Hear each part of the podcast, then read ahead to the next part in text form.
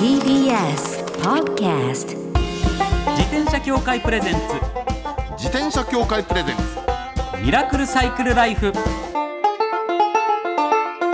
今週も始まりました。自転車協会プレゼンツ。ミラクルサイクルライフ。パーソナリティの石井正則です。北聡です。自転車って楽しいを合言葉にサイクルライフの魅力をお伝えする自転車エンターテインメント番組ですなおこの収録のタイミングで引田さんのお近くで新型コロナの感染があったため今回は引田さんリモート出演となります。はい、リモートではまずはこちらのコーナーから。週刊自転車ニュース。当番組が独断で選んだ気になる自転車ニュース。まずはこちら。三重県の高校生音が鳴るスタンドを考案。これね毎日新聞が伝えているんですけれども、観光振興に一役買おうと四日市商業高校の女子生徒らが考案したユニークな駐輪スタンド。なるほど、スタンドっていうのは、つまり自転車の方にくっついてるガチャンと止めるやつじゃなくて、はい。向こうの方なんですね。そうですね。そんな駐輪スタンドが1月菰野町内にお目見えしました。そのスタンドはピアノをモチーフにした鉄製の箱型になっておりますなるほど、前輪を突っ込むタイプですか？そうですねよく駐輪場にあるスタンドですね、引田さんの手元にも資料があると思いますけども、ありますあります。はでい。確かにピアノの形してるんですよね、あ、本当だ本当だ。あ、これ鍵盤だ。そうなんですうん、なるほど。これ大体前輪をこうそういった駐輪場のスタンドって入れるじゃないですか、うん、その。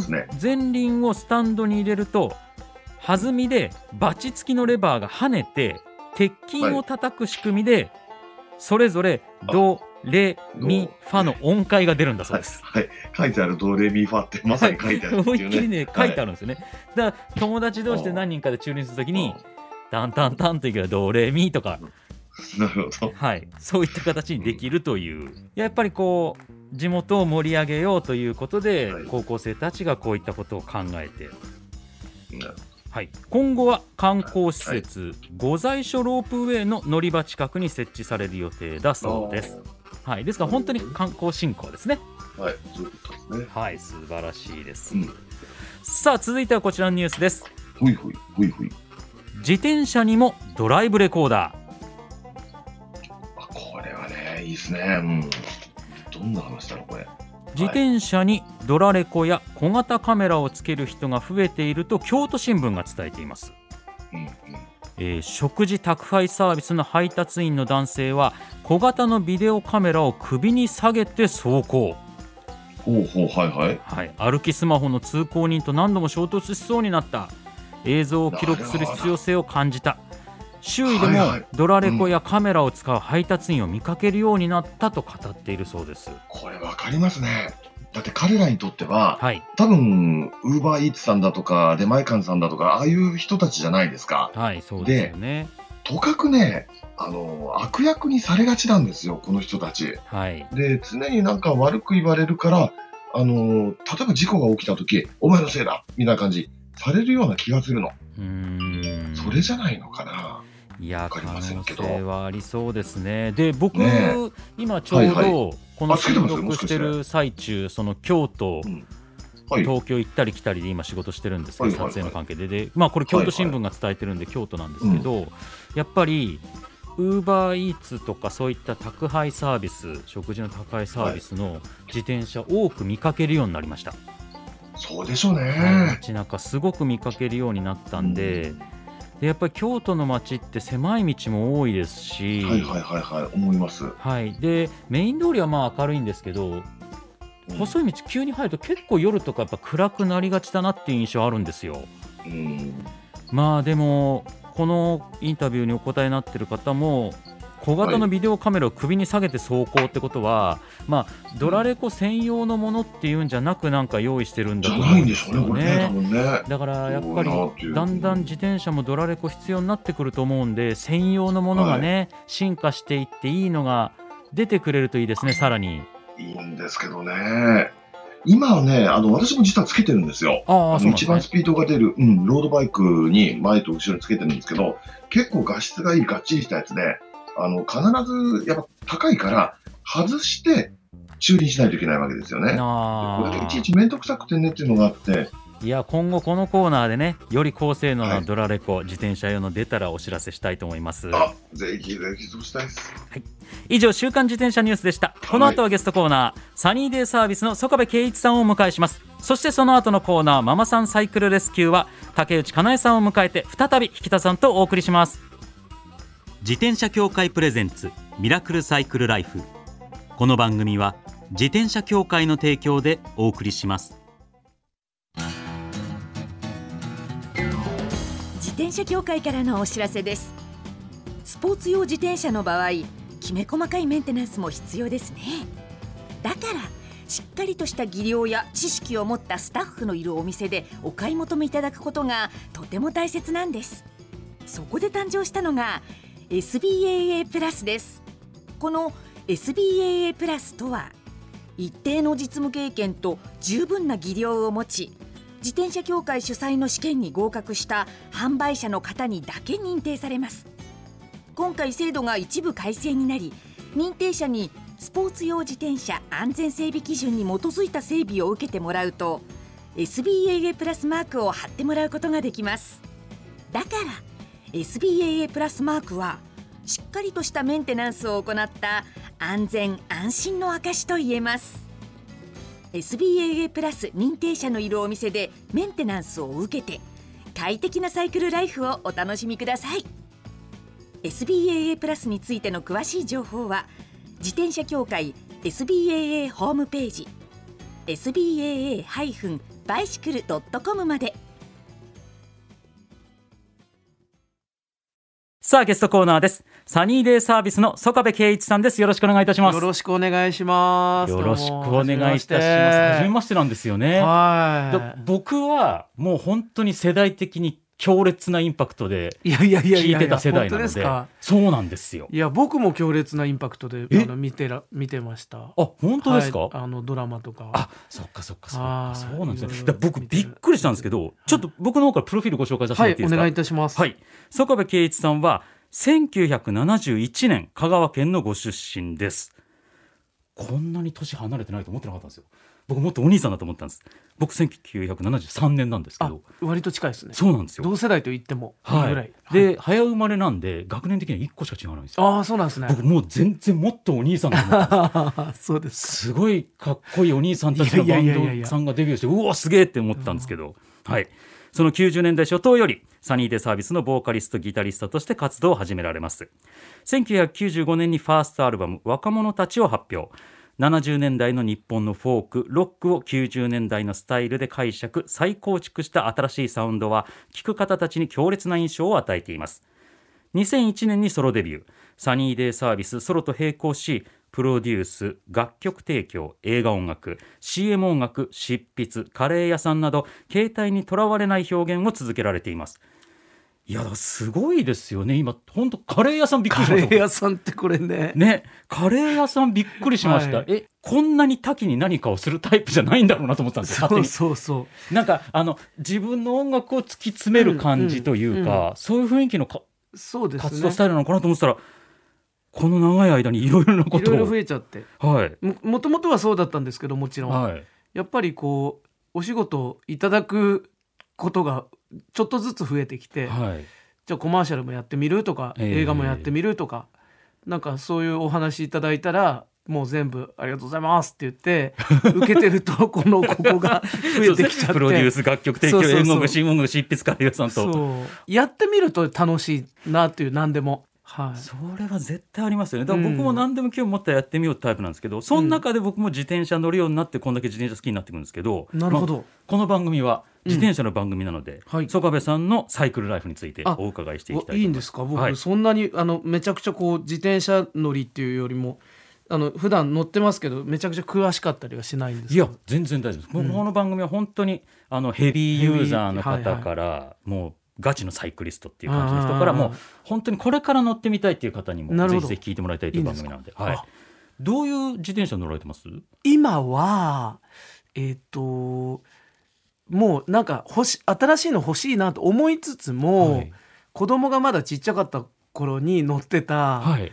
い、わゆるママチャリっていうんですかねそのなんていうんですかね電動自転車。あ電動アシスト自転車だ、そうですそうです。はあ。でっかいやつで、はい。で子供が前と後ろに一人ずつ乗れるカゴがついてる。お子さん何人？子供3人いるんですよ。あなるほど、そうすると必要ですねそうなんですよもう必需品みたいな感じでそれずっと乗っててでもう誰も乗らないんでもちろん。あもう大きい大きいんで。どれぐらいなんえですかね。もうもう上はああの成人して。あそうはいいう金だ、で一番下ももう中学1年生。であ。身長僕より高いぐらいになってるんでええもうあの全然。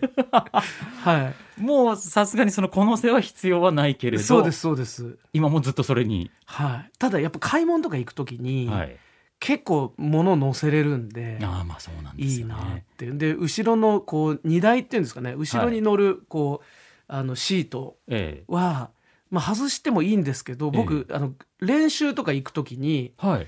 あの自転車で行ったりとかすることもあるんで、ええええそうすると後ろのそのシートにギターケースとかを引っ掛けれるんですよ。これは背負うみたいな感じで音楽の方ならではだ。そうそうだからそれも外さずに乗ってるんですけど。前はさすがに外したんですか、前は外してないです。あ前もこの背の状態のままですか、はい。前に荷物入れて後ろにギター引っ掛けて 出かけるっていう。ああなるほど。はじゃあもう慣れすぎてしまってもうそれって感じなんい、ですね。そうそうそうそう。でもあのもうさすがに必要ないんではい。あの自分用のちょっと遠出もできるような自転車をはい。買おうと思いながらずっとそれ乗ってるんですよね。ああそっか、はい、なんかカスタムとかしたんですか？してないです。もう買ったまんま。買ったまんま。じゃあ本当に最初はお子さん乗せて移動するための実用として完全に買った感じですね、そのその自転車に関してはそうですね。その前はいろいろあのマウンテンバイクとか。あはあそういうの乗られた時期もあるんい、ですね乗ってました乗ってました。ああ、はいマウンテンバイクブームってまさに多分デビューされそうでたすね。頃、90年代の頃ですうんうんもんね、うん。タイヤが結構太い、はいマウンテンバイク何台か乗ってましたね。ああやっぱそうなんですね、はい。で僕車の免許ずっとなかったんで、はいはい。どこ行くのも自転車で。えじゃあ下が中学生で、ま、真ん中の子は？真ん中高校生で、ええあじゃあそのお二人が割と同時期がに二人乗せてパターンだったそうですねそうですね。その時期相当大変だったんじゃないですか？いや大変でしたねお迎えとかね、はい。保育園とかの。いやだから、うん行ってましたけど。そうい懐かしいな。そういった感じってええ。あまり楽曲に出てない感じしますよね。あ本当ですか？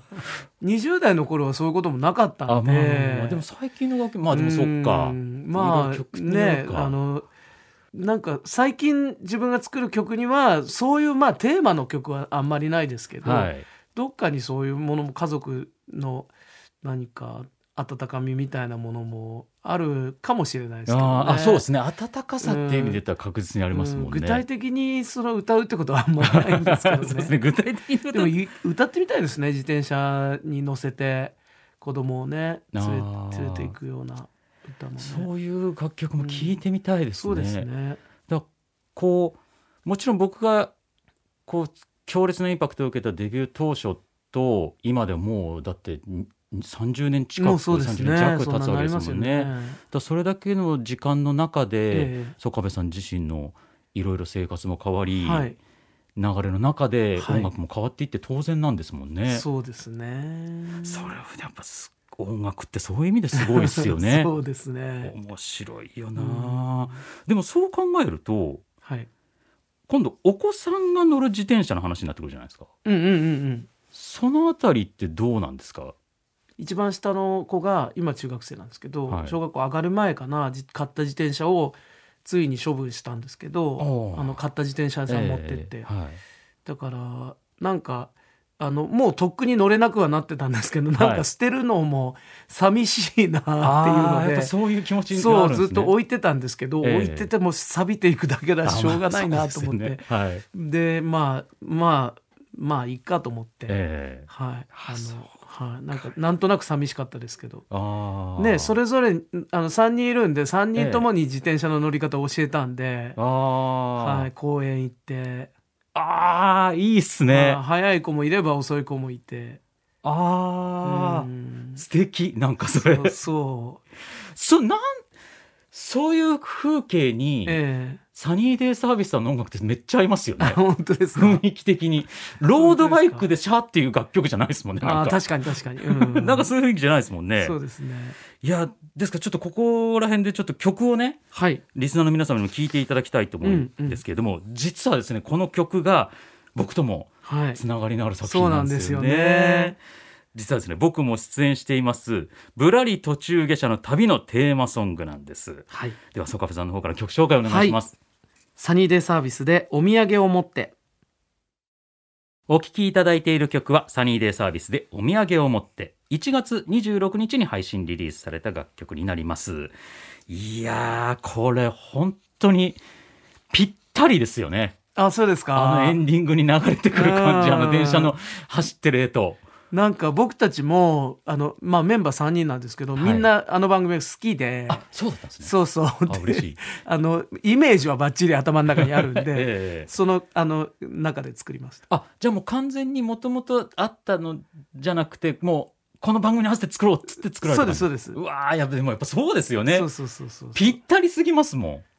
でこれ皆さんあのねあれオフィシャルのビデオですよね。あの YouTube とかで見はいはいはいはい。られるやつ、あのこの曲のミュージックビデオ。この曲のミュージックビデオ、はいえ。もろね。えそうそうそう。フライト中継車の旅感のあるお散歩してる様子の PV なんですよね。そうそうそうなんですよ。あのぶらり途中下車の旅のスタッフさんにちゃんとし、ご指導いただいて。あそうなんですかそうそうこれこういう風なにしたらぶらりっぽく見えるよとかここういう風なことはあのないよとか。あそうですか。そうなんですよ。あすごい。いやすごい再現度だなとは思ってたんですよ、うん。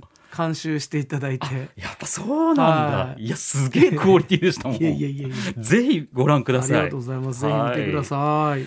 さあそろそろお別れの時間です。お知らせお願いいたします。はい、えっ、と、サニーデイサービスのコンサートが3月4日、えー東京の豊洲ピットというところであります。はい久しぶりのワンマンライブです。ぜひいらしてください。はいえっ、と、そして大阪なんですけど、4月27日に、えー梅田のクラブクワトロで、えーこれは MOROHA というグループとツーマンやります。ぜひ来てください。はいよろしくお願いいたします来週もお話を伺いますゲストはサニーデイサービスの曽我部恵一さんでしたありがとうございましたありがとうございます。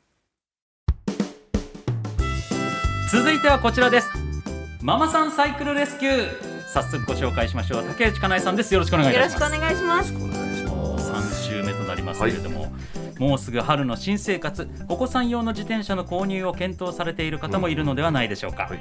今回は子供用自転車の選び方。安全な乗り方。こちらを考えていきたいと思います。そうだお子様用の自転車って乗れる期間とかのこともあるしいろいろ難しそうですよねいろいろ考えることあるんですよ本当に、はい。うん、で特にね3人でしょ？そうです。三人子供がおりまして、はい。7歳の男の子、はい。5歳の男の子、3歳の女の子。でもまさについ最近、ん。その7歳の長男に新しい自転車を買ったばかり。なんです。これどのような自転車になったんですか、これはもう本当いっぱいある中で、うん。もう迷いに迷って、マリンドンキうん。ジュニアっていうんですか、22インチを買いました。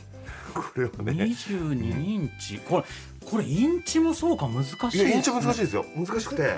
でもうすぐちっちゃくなっちゃうじゃないですか、うんうんうん。だから22インチ、えー、7歳。いいんじゃないですか？っていう感じ。あそれで長男さんが乗ってたもともと乗ってた自転車とかそういったのお下がりになってったパターンなんですかね？そうなんですよ。もともと長男が乗ってたのは、うん。あのいわゆる幼児自転車ってあの補助輪がついててそれを取って乗るほう。何インチだ1416なんかそれぐらいのいわゆる幼児自転車で、はい。それがえ今度下の次男に譲られまして、はい。次男が乗ってたストライダー、ああペダルペダルがあないやつ。そう3歳の長女にペダルがうん。ついランニングバイてク。上からこう。ああなるほど。やっぱそうなっていくんだな、それねうちも同じ。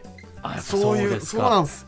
だってあの先々週お伝えした通りあのお子さんのラインナップがほぼ同じなんですよ、うん男男女で,、はい。でよ4つぐらいあの上に行ったっていう感じでね。ね。でみんなねお下がりお下がりで。特にストライダーってね。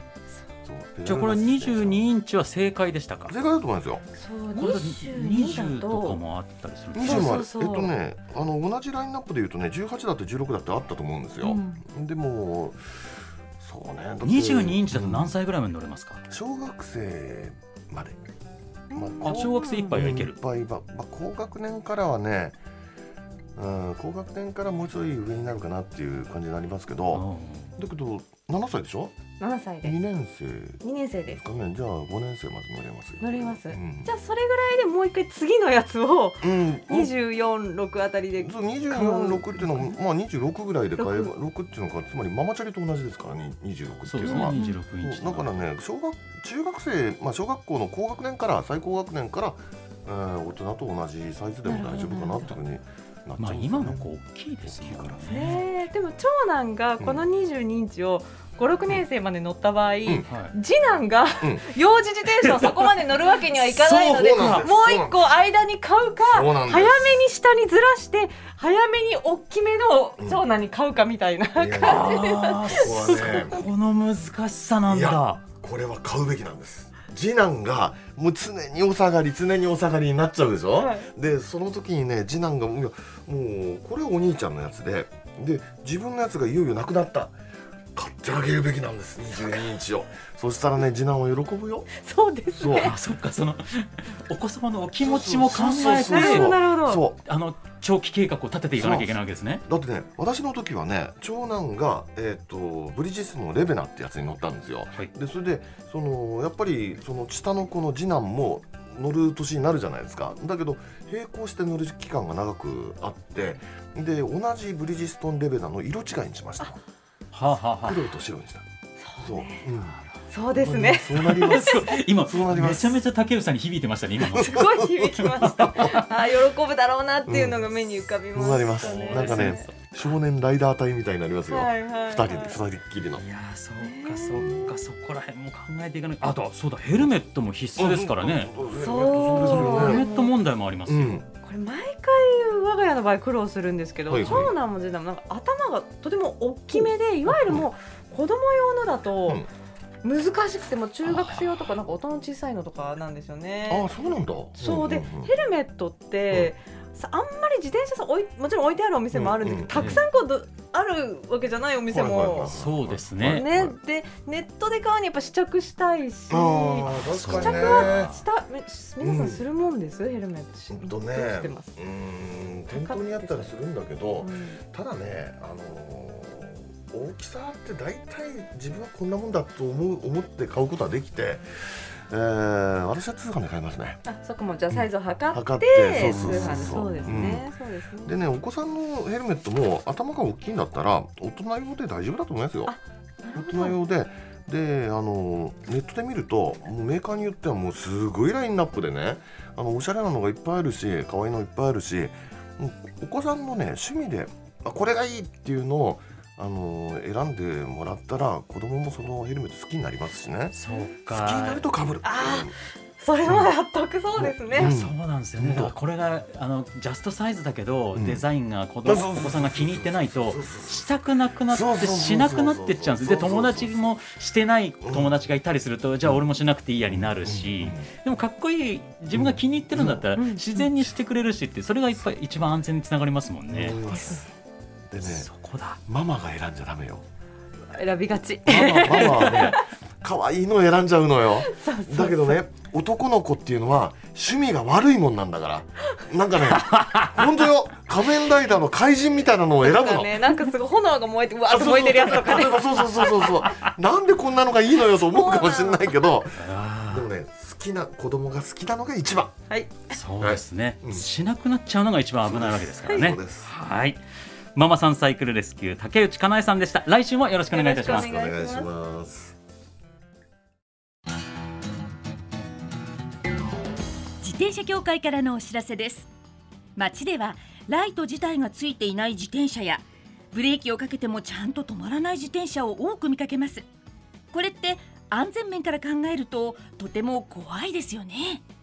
そこでみんなが安全な自転車に乗れるよう自転車協会では自転車安全基準を定めました。そしてその基準に適合した自転車にだけ貼られるのが BAA マークなんです。自転車活用推進法のベースになっている交通政策基本計画では BAA マーク自転車の普及を推進することも謳われています。つまり BAA マークは国も認めた自転車の安全安心の目印ということですね。自転車をお買い求めの際は BAA マークが貼ってあるかぜひチェックしてみてください。BAA マーク自転車で交通ルールを守って安全安心なサイクルライフを。BAA マークについての詳しい情報は自転車協会 BAA のウェブサイトまで。ミラクルサイクルライフそろそろお別れのお時間です。いやー個人的には若い頃に衝撃を受けて曲を聴いてたんでこういう形でお仕事曽我部さんとねするっていうことが不思議な感じっていうのもあるししかも今日聴いていただいた曲がぶらり途中下車の旅自分が出させてもらってる番組のテーマ曲になってるっていうエンディング曲なんですけどいやそれも含めて本当不思議だな。いや正直な話まだ僕曽我部さんのサニーデイサービスさんの曲にエンディングテーマが変わってからはまだ旅行ってないんですよぶらり途中下車の旅。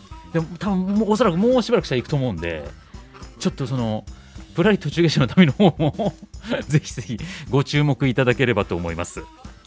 来週もしっかり曽我部さんのサイクルライフ伺っていきたいと思います。そして番組ではマイ自転車ニュースサイクリストあるある自転車脳内 BGM 募集中です。忘れられない愛車の思い出も大歓迎。採用の方には番組オリジナルステッカーを差し上げます。メールアドレスはすべて小文字でサイクル -r アットマーク tbs.co.jp までお待ちしております。それではまた来週お会いしましょう。お相手は石井正則でした。